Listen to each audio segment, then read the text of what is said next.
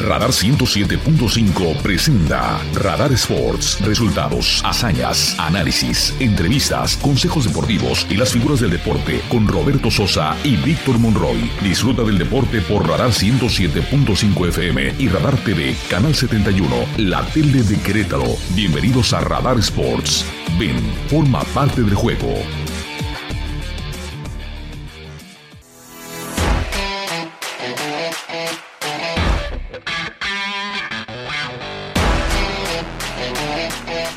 Buenas tardes queridos amigos, qué gusto y qué placer saludarles en un arranque de semana distinto porque hoy no es lunes, hoy es martes, martes 21 de marzo. Les saludamos con gran respeto, con gran cariño, donde se conmemora, se celebra un eh, aniversario más del natalicio del Benemérito de las Américas, el licenciado Don Benito Juárez. Pues bienvenidos todos, gracias por acompañarnos. Si usted en este momento nos está escuchando en algún lugar que no sea en casa, por ejemplo, puede ser pues eh, eh, el coche, puede ser el automóvil, o bien viene en carretera ahí desde el automóvil que nos vengan escuchando, háganlo con muchísimo cuidado. Les saludamos con mucho gusto. Aquí están las noticias deportivas para todos ustedes. Gracias a don Andrés Esteves por su información en Radar News segunda emisión. Muchas gracias. Nosotros junto con todo el equipo de trabajo y todos listos pues para platicar acerca de los deportes. Vamos, vamos a comenzar. Pasado domingo estuvimos en la corregidora, estuvimos en el regreso de la gente a las gradas de este bellísimo estadio para ver un empate a dos goles. Le vamos a platicar pues algunas cosas que vimos en este reencuentro público equipo de fútbol. Hablando acerca de la selección mexicana, comenzará su proyecto con Diego Coca este jueves 23 de marzo en Surinam. Hoy el combinado azteca viajó rumbo al país caribeño sin Henry Martin, por cierto. Coca decidió no contar con el delantero de las Águilas del América y pidió que Santi Jiménez, el canterano de Cruz Azul, viaje directo de los Países Bajos, pues al parecer será el titular, el delantero titular para este partido en contra de Surinam. Sergio Pérez, piloto mexicano, se impuso en el Gran Premio de Arabia Saudita ayer domingo en una demostración formidable de capacidad, de calidad, de concentración, de conocimiento. El piloto mexicano puso pues a vibrar a todo el mundo y nos llenó de alegría, menos por supuesto a la familia Verstappen.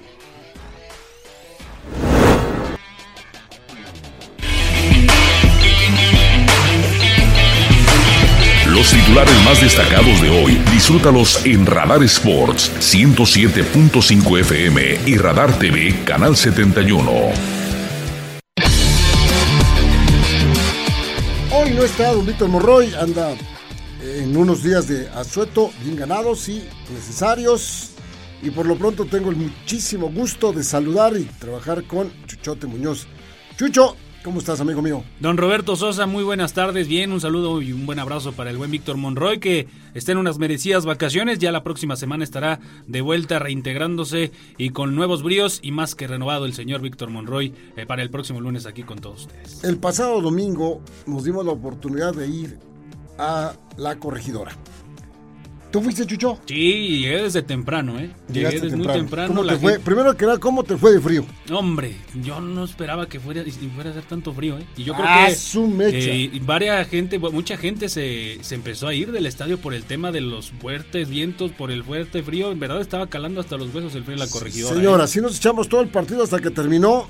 Digo, los que tuvimos la fortuna de traer pues una buena chamarra y, y algo con que taparnos la cabeza, pues ahí aguanta, pero los que llegaron en playa, hay, hubo yo, que llegaron en pura ¿sí viste playa. las playeras que estaban regalando? Sí, sí, yo se las quité a todos mis compañeros y me hice, me hice unas mangas improvisadas y una bufanda para poder estar en la, en la Muchos lo hicieron así, Sí, algunos se lo pusieron en la cabeza y las playeras estas ayudaron para Bastante. que... a- algunos llegaron con la pura playera de, de gallo. Yo ¿no? llegué con la pluma playera y el chalequito de. No, no, no, no, no, no, no, no, así parte de mi familia, algunos dos o tres de mi familia también llegaron así y estábamos tapando. Bueno, entrada rápida, entrada Sí, rápida. Me bastante. pareció extraordinario el mecanismo de desde que te acercabas un poquito ya a los ingresos, ya había personas, muchachos con el, el láser eh, para revisarte Y rápido, el código QR, te lo revisaban, te ponían el sello en la mano y de ahí pásele, entrabas con tu boleto, te, te- te daban una basculeada ahí, pues ahí tras, tras, tras, que ya pásele, pásele a recoger tu playera que estaban inmediatamente después. Esos Sí. son los tres primeros pasos que todos eh, pasamos, después ya vete a buscar tu lugar. Aquí estamos viendo unas imágenes en el canal 71 que pues eh, la, la enorme alegría que le dio a la gente, el gol con el cual se fue al frente el equipo de Querétaro cuando apenas estaba arrancando el partido, esa explosión Sí. de los...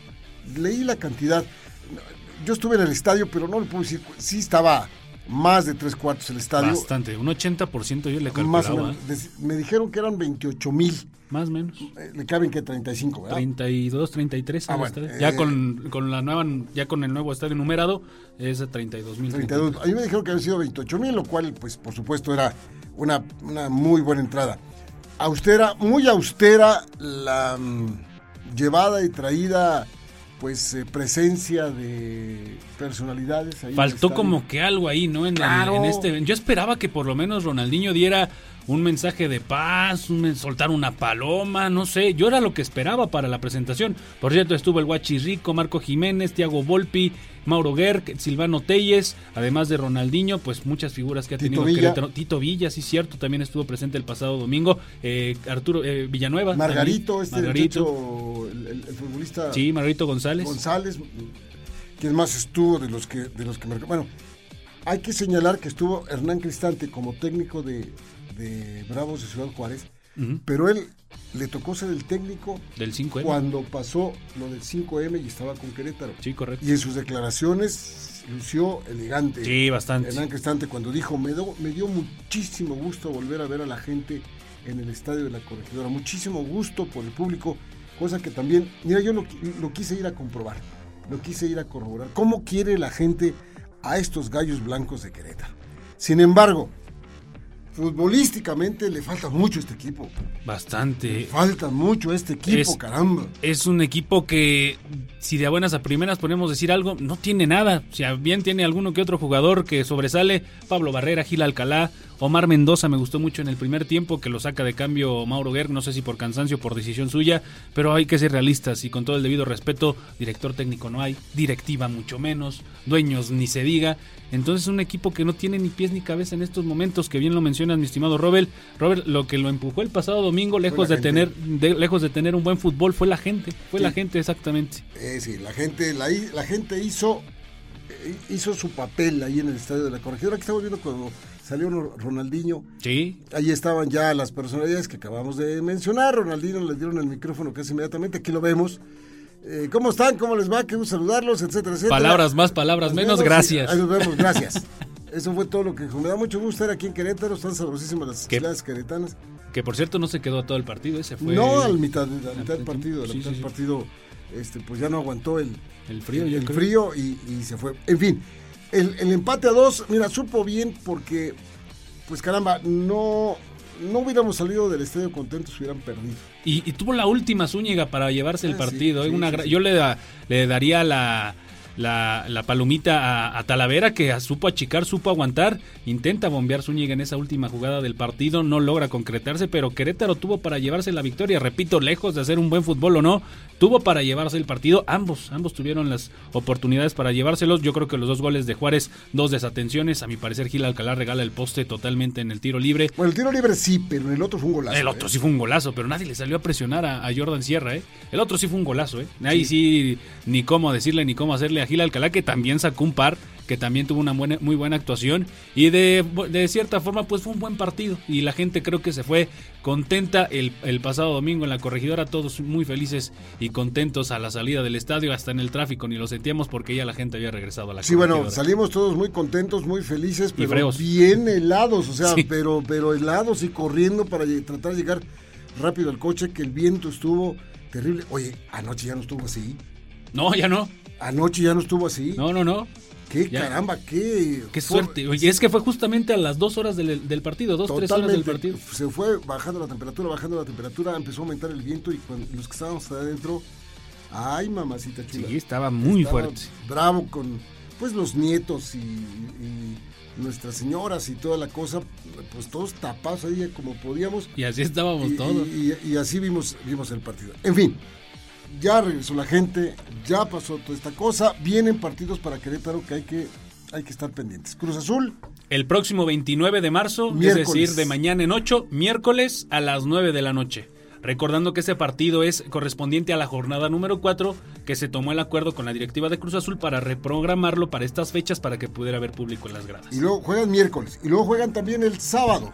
El sábado, sí. Contra Pumas. Pumas. Sí, correcto. Contra en, Pumas. en una semana, en, en un lapso de 3-4 días, te enfrentas a dos de los equipos grandes de nuestro país. Por un lado, Cruz Azul, que ay, tambaleando ahí la lleva con el Tuca Ferretti. Y por el otro, Pumas, que está más que eh, muerto en este, en este torneo y que ya no le veo ni siquiera una posibilidad de sobresalir. Lugar de los Antepenal- Pumas. Sí, es Mazatlán, Querétaro y Pumas, ¿eh? Qué. Va a ser un duelo de muertos el próximo fin de, el- de este fin de semana en noche en la corregidora. Bueno, nos pareció bien el regreso de, de- del público que Sí. hizo su partido ahí en la corregidora con estas, cuando mete el gol Querétaro, todo el mundo puso a, a volar las Sí, playeras claro. que nos regalaron, este, a volar y se veía precioso, se veía el estadio. Otra cosa, nosotros nos tocaron asientos arriba en el segundo nivel. Qué, bo- qué bonito se ve. Sí, a mí Porque me- en el primer tiempo lo vimos en una parte. Estábamos en la yarda 50, por decirlo. A la mitad del- ahí, ahí estábamos a la mitad. Pero ahí donde nosotros nos, tocó, estaba soplando demasiado el viento en ese pedacito. Ahí te voy a hacer la investigación. Cuando terminó el primer tiempo, me, me moví, me fui del otro lado del estadio llegué a un lugarcito donde no estaba soplando tanto el viento y le chiflé a mi familia. todo. vénganse vénganse, y ahí estamos todos. Eh, eh, ya nos fuimos y ahí ya no estaba soplando tanto el viento. Sí. Y esa segunda parte la vimos en otro lugar.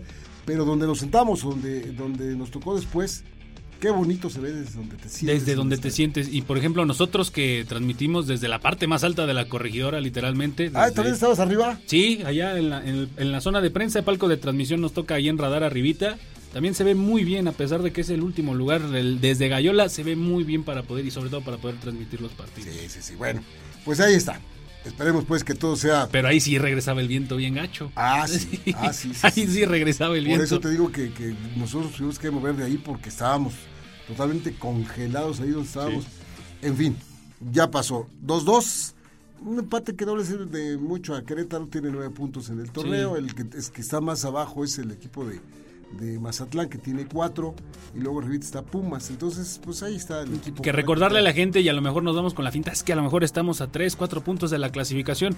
Sí, a lo mejor estamos a 3, 4, 5 puntos del, del lugar número 12, pero si Querétaro queda en el último lugar de la pro- porcentual, si llega a lograr una posible clasificación al quedar en último, se elimina todo eso. Entonces es prácticamente imposible que Querétaro logre una clasificación al repechaje, obviamente por los números y obviamente también por el nivel futbolístico que se está manejando en estos momentos. Me dijiste que tenemos algo de Mauro Gerg. Tenemos un, un audio de Mauro Guerra al término del partido en el- donde precisamente habla acerca de la, del empate que para muchos fue sabor a victoria lo que consiguió el conjunto queretano el pasado domingo. Estas las palabras de Mauro Gerg al término del partido en contra de Ciudad Juárez.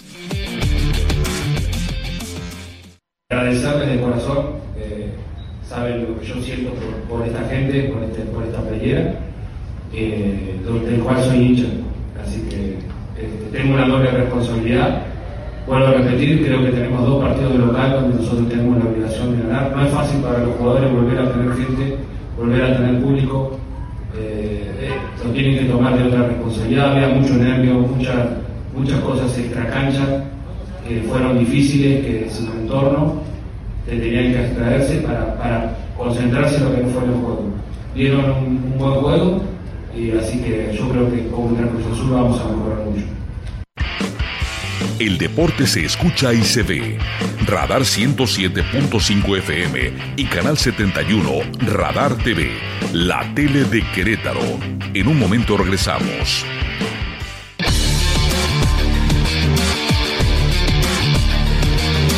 Gracias, mis rulas. Ahora cambiaron, cambiaron de asientos. Ahora Emma está en medio, Está de productor. está, sí, está de, de, de producer, y luego está Raulito del lado derecho, y Carlitos en su lugar. Le alcanzo a ver nada más las cejas al Carlitos, pero sí lo veo, sí lo veo. Bueno, este, está volando la selección mexicana de fútbol ahorita. Sí, ya va rumbo a su debut. Rumbo al debut de Diego Coca como técnico de este equipo, se está inaugurando un nuevo ciclo de la selección mexicana de fútbol. No sé si estar feliz, nervioso, enojado, triste. Vamos a observarlo, Chucho, ¿no? Sin, sin, sin estar Beneficio de la duda. Sí, por supuesto. Sí, por supuesto. Lo tenemos que, que dar. Ahora, ahora ya, ya está. Es decir, si a mí me hubieran preguntado, hubiera sido mía la decisión, Diego Coca no estaría ahí. Exacto. Pero pues nadie me preguntó y nadie me dijo, entonces Diego Coca ya está ahí. Y sin embargo, bueno, lo hemos dicho, si a mí me hubieran preguntado, yo hubiera preferido o a Guillermo Almada o a Miguel Herrera. Ok, sí, sí, sí. Pero ya los poderes que se manejan en ese negocio son este, algo fuerte y decidieron que fuera Diego Coca. Bueno, ahí está ya. Vamos, a, en este momento va volando. Antes de irse, Diego Coca dio a conocer que Henry Martin no va. Sí. Lo van a guardar para que juegue contra Jamaica porque dice Diego Coca así de manera muy elegante que Henry Martin es el líder que necesita la selección mexicana de fútbol. Espérame, pues ve también jugar a Santiago Jiménez sin Sí. menospreciar a Henry Martin, ¿eh? Correcto. Porque Henry Martin está metiendo goles importantes con el América. Sí. Pero ahí está Santi Jiménez, ahí va a estar la Que lucha. también a tiro por viaje con el Ah, Feyenoord señor, hace claro, cosas impresionantes, ¿eh? claro. Bueno, y sí viajaron, por supuesto, desde Europa rumbo a Surinam. Los holandeses, me refiero a los que juegan en Holanda, como es Gerardo Arteaga, que juega en el. Genk, Eric Gutiérrez del PSB, eh, el mismo Santi Jiménez de, de- del Feyenoord y El Machín. el Machín, este, Edson Álvarez. Edson Álvarez Sí, sí, también. Entonces ya viajaron directamente para, las, para llegar ahí a incorporarse con la selección. Y un grupo de jugadores muy interesantes, me parece, que, que hay que observar. Diego Lainez está en esa lista. ¿Tienes por ahí la lista? Yo la tengo, yo la tengo. Mira, Ok. no la busques, yo la tengo. Aquí está. Mira, ahí está. Eh, Uriel Antuna, Néstor Araujo, Toño Rodríguez. Sebastián Córdoba, Eric Sánchez, Kevin Álvarez, Johan Vázquez, Jesús Angulo, Diego Lainez, Luis Chávez, Fernando Beltrán, Marcel Ruiz, Roberto Alvarado, Carlos Acevedo, Alfonso González, más los que habíamos dicho, como son Santi Jiménez, Eric Gutiérrez, Gerardo Arteaga, este, Toda la legión la extranjera. Legión extranjera, eh, Ju- eh, Julio Araujo, Sí. que está con el Barcelona en este momento. Es decir, va un grupo de muchachos que tienen toda- algunos no están en esta en este llamado. Las vacas sagradas de la selección mexicana. Por ejemplo, no está Memo Ochoa porque Memo Ochoa viajando hacia México tuvo problemas con su Sí, perdió su vuelo. no, no, eh, eh, lo que pasa es que su avión se descompuso. Le encontraron fallas mecánicas. Lo que no estoy seguro dónde se quedó, si fue en Italia o fue en España, porque iba a salir de ahí directamente para. México, ya no llegó. A lo mejor ya le consiguieron vuelos para llegar a, a Surinam, probablemente. Eh, y otros muchos de la selección que, desde mi punto de vista, está bien, como Héctor Herrera, por ejemplo, Correcto. que no está y todo. Vamos a empezar con este grupo, vamos a ver cuál es el proyecto de Diego Coca. Dice Diego Coca en ese sentido, Chucho y amigos que nos escuchan, que es la ley de la vida. Cuando tienen que entrar gente nueva a las elecciones, pues sí, ojalá que lo aplique. Ojalá que lo aplique y que ponga sus ojos en los jóvenes. Y, en un proyecto que es a 2026. Sí, señor. Que no es un proyecto de No, aquí y- a y dos donde el eh. Compromiso para el señor Coca y los que lleguen va a ser grande, porque el mundial no va a ser en, en- en Qatar. Va a ser el aquí. mundial no va a ser en Tokio, el mundial no va a ser en, en Holanda, no. Va a ser aquí, en la cancha del Estadio Azteca o en la cancha de Guadalajara, en, el, en el, eh, El de Chivas. en el- el Chivas, o bien en la cancha de los Rayados de Monterrey. Va a ser aquí. El Exactamente. compromiso Y es sin, grande. es- y sin excusa, ¿eh? Y yo creo que el tema del apoyo nunca ha sido excusa para la selección mexicana de fútbol porque siempre es de las selecciones más apoyadas y que más boletos compra y que más entradas adquiere para los diferentes supuesto, mundiales, ya sea en Qatar, en. Sudáfrica, en y, Francia, Italia, en fin. Lejos de lo que puedan mostrar estas dos selecciones como Surinam y, y- y Jamaica, pues bien sabemos que no son selecciones que podamos llamar de primer nivel con todo el debido respeto, pero sí yo creo que el tema es ese justamente ese, ver qué es lo que muestra Diego Coca ya como nuevo director técnico con estos nuevos elementos que llegan en una parte allá a Surinam, Surinam pero que sin duda alguna el próximo domingo pues ya será la, la carta fuerte de presentación que dará Diego Coca ante Jamaica el próximo domingo en el Estadio Azteca, donde por cierto los boletos no se han acabado. Yo esperaba que la afición le, respondiera a, la selección. Eh, los boletos están desde 100 pesos, ese era el tema que querían que se llenara el Estadio Azteca para apoyar a la selección mexicana de fútbol en contra de Jamaica. Al parecer no será así. Entonces, a ver cómo recibe la afición a una selección que viene de uno de los peores mundiales en la historia, ¿eh? Que de eso no tiene la culpa Diego Coca, pero sí tiene que dar una buena muestra de lo que dará a conocer de aquí hasta el 2026 cuando se realice el próximo mundial de fútbol. Ahora, se van a enfrentar a Surinam. Usted dirá, ah, está papita. No, fíjese que no. Estaba yo revisando la lista de jugadores. De ¿Sí tiene varios? 23 jugadores de los que están llamados. La mayoría tienen sangre neerlandesa. O sea, ellos hay que recordar que era una especie de colonia holandesa, porque era, era la, la Guayana holandesa. Así la conocíamos cuando estuvimos nosotros en la primaria hace... Uh, así era la Guayana holandesa junto a la, junto a la Guayana francesa y junto a la Guyana. Estaban tres pegaditas ahí pegadas al cono sur. Bueno, esos jugadores, la mayoría de ellos juega en ligas europeas. No todos juegan en las, en las primeras divisiones de las ligas, pero la, línea de la defensa que va a presentar Surinam, todos juegan en Europa. Pone la parte de abajo de los equipos, pone todo, pero todos juegan allá. Sí. Y los mediocampistas también, o sea, van a enfrentarse a un equipo de jugadores bien educados en tierras neerlandesas, fundamentalmente. Tampoco van a ser unas peritas en dulce. No van a ser unas peritas en dulce, sin duda alguna. Hay que tener mucho cuidado con este tipo de equipos que ya están armaditos a, la, a la europea a ver cómo le va. Y que es el debut, ¿eh? no hay que olvidarnos que es el debut y que en una de esas no nos vayan a dar un susto. México primero en contra de Surinam, Surinam perdón, posteriormente en contra de Jamaica y el próximo rival de Diego Coca es nada más y nada menos que Estados Unidos, que será ya por mediados del mes de abril. Ese es amistoso. Eh, sí, es sí, amistoso. Pero, Estos dos sí tienen que ver. Este, correcto, este sí es de la Nations League. Esta este, eliminatoria que al fin de cuentas se inventó la FIFA para darle cierta eh, espectacularidad, competencia también, y que ya nos ha dejado en el camino Estados Unidos dos veces, no nos olvidemos, eh, precisamente en, esta, en esta Nations League, que también es a miras de, lo, de las posibles clasificaciones a un mundial, donde recordemos México ya está calificado por la simple razón de ser sede, pero que no hay que perderle la pista a equipos como Surinam, a equipos como Jamaica, uno es el debut, es de visita, y otro es el debut en casa en el Estadio Azteca, nada más y nada menos. ¿eh? Entonces dos partidos con alta tensión seguramente que tendrá Diego Coca. Eh, Vamos a escuchar a Diego Coca. Sí. ¿Les parece a ustedes si escuchamos por primera vez ya como técnico de la selección mexicana de fútbol, el que fuera bicampeón con el Atlas, el argentino Diego Coca? Jugó aquí con el Atlas, por cierto, jugó Coca mucho fútbol en nuestro país, siendo... Jugó en eh, Gallos también, creo. Sí, sí, sí, sí, sí, sí, sí, Escuchemos, pues. No, o sea, no los conozco, no, no, no sé lo que piensan, no sé cómo están, cada uno es distinto a otro, entonces yo no puedo dar un equipo si todavía no llegaron y no sabemos cómo están. Entonces una vez que estén, que vean, que lo vea, que vea cómo están, que hemos analizado muchísimo la carga de trabajo de partidos que tiene cada uno y hemos decidido en base a eso de que estén los mejores, los mejores para Surinam y los mejores para, para Jamaica. No les puedo dar la Todavía hay europeos que no llegaron. Hay europeos que todavía recién se están recuperando. Cuando veamos cómo están, cómo se sienten, veremos. Y también hoy pude aprovechar para, para entrenar con algunos, que para mí es importante entrenarlos. Eh, a la tarde vamos a entrenar de vuelta, iremos viendo cómo se sienten, cómo están. Muchos tienen golpes, muchos tienen dolores. Evaluaremos sobre la marcha, porque esto es así, no porque no haya eh, planificación, sino porque muchas veces la planificación te lo dan ellos.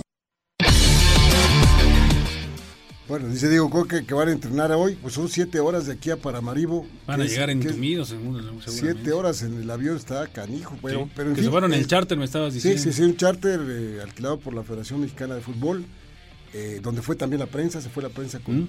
con ellos, este y llegan a la capital y seguramente ya tienen un lugar donde entrenar a la hora que lleguen para soltarse, para que los vea Diego Coca, a ver quién está. Pues acaba de terminar la jornada 12. Sí. Algunos jugaron ayer. Exacto. Ayer. No, el domingo. Yo, yo tengo que estoy pensando que es este lunes. lunes. Sí. Entonces jugaron el domingo y bueno, vamos a ver cómo están. Como bien lo dice el técnico Coca, pues hay a ver cómo llegan los europeos también. Sí. Y, y ya analizaron, por supuesto, a ver quién jugó el pasado fin de semana, contra quién, quién salió bien, quién salió mal. En fin, ese es su chamba. Exactamente. A ver, a ver qué nos deja ver para pasado mañana. Juegan a las 6 de la tarde, tiempo del centro de México. De acuerdo. Ahí está. Los dos partidos a las 6, de hecho, jueves y domingo. Perfectamente bien. Bueno, señores, señores, ahí está la, la, información de la selección mexicana de fútbol. Dentro del fútbol también, y antes de acercarnos a la parte final del programa, le dieron las gracias a Rafa Puente. Ya, bendito sea Dios, ya era hora y justo y necesario. La afición de Pumas lo, lo necesitaba, lo, lo quería, lo, pedía una cabeza y esa era la de Rafa Puente, ¿eh? pero ya tiene nuevo interino.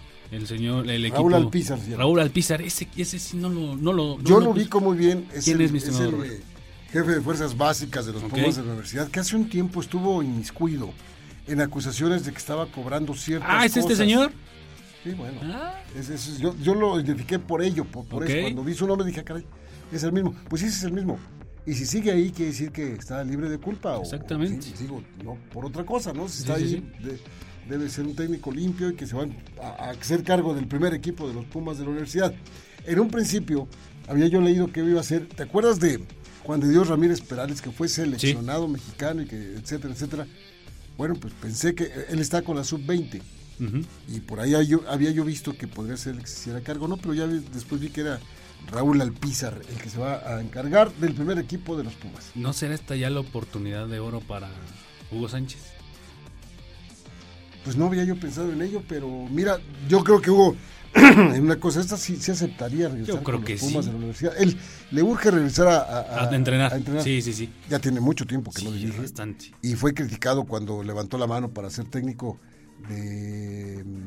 ¿De quién era? ¿Las Chivas? ¿O de quién? De- no, de Cruz Azul. Que, Ah, de Cruz Azul, de Cruz que Azul, por ahí le- se- eh, sí estaba dentro de la baraja de posibilidades, pero se- al fin de cuentas se de- decidieron por el Tuca Ferretti. Bueno, pues ahí está Hugo Sánchez. No hay entrenador. Yo no sé si la afición, porque la afición fue muy dura con Rafa Puente. Sí, bastante. Se fue.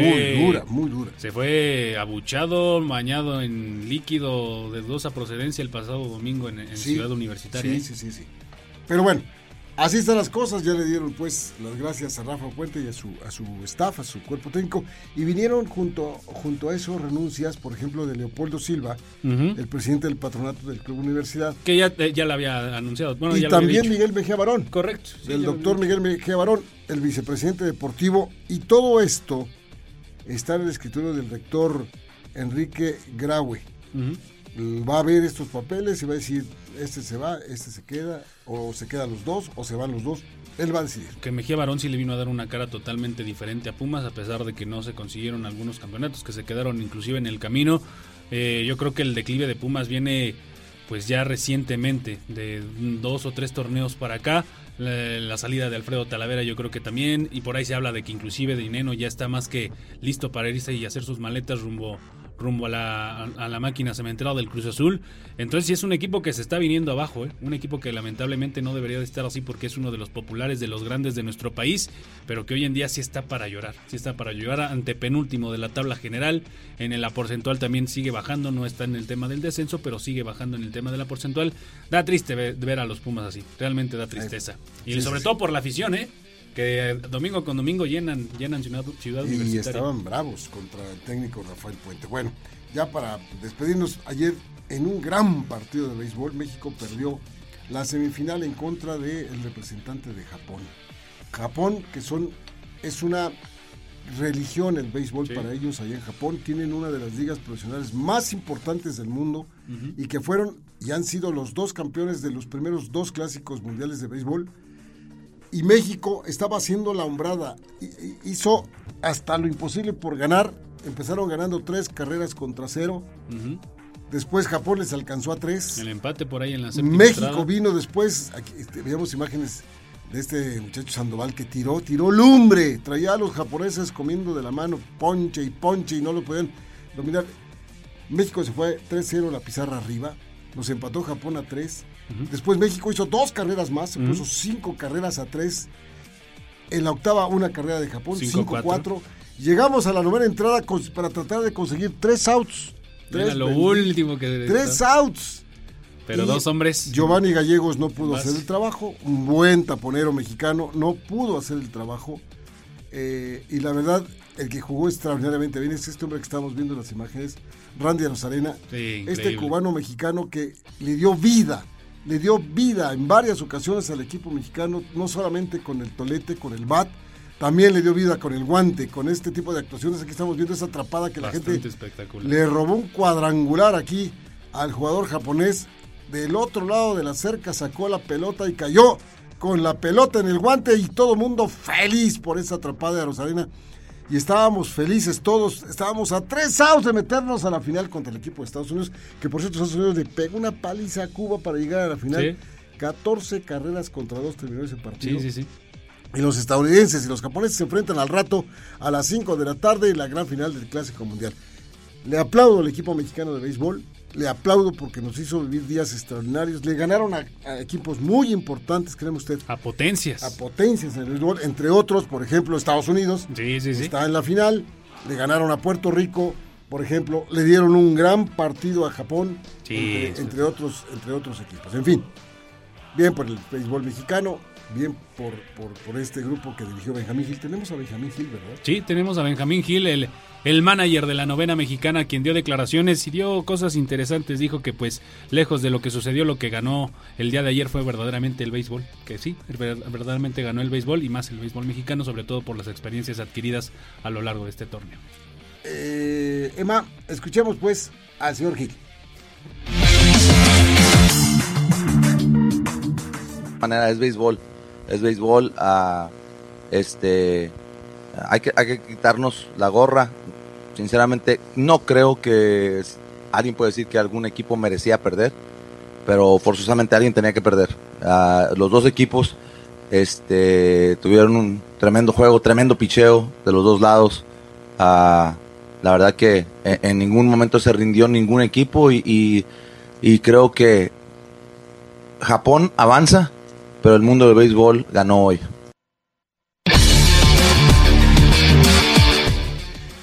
Prepárate, porque con motivo de las obras en 5 de febrero, a partir del 21 de marzo, habrá desviación de carriles desde Tlacote a Zaragoza en sentido a la Plaza de Toros.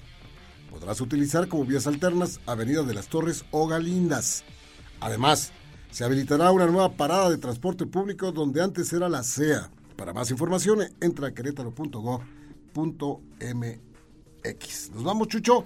Don Robert, vámonos. Sergio Pérez, te debemos el comentario. Hiciste un una gran carrera, pero mañana platicamos acerca de los coches, el tiempo ya se nos fue. Exactamente. Si no escuchen Radar Speed de Mundo de las 7 de la noche, los invitamos a que escuchen a los expertos en el automovilismo a las 7 aquí a través de Radar 107. Eh, escúchenlos, pues. Gracias, buenas tardes, que les vaya muy bien.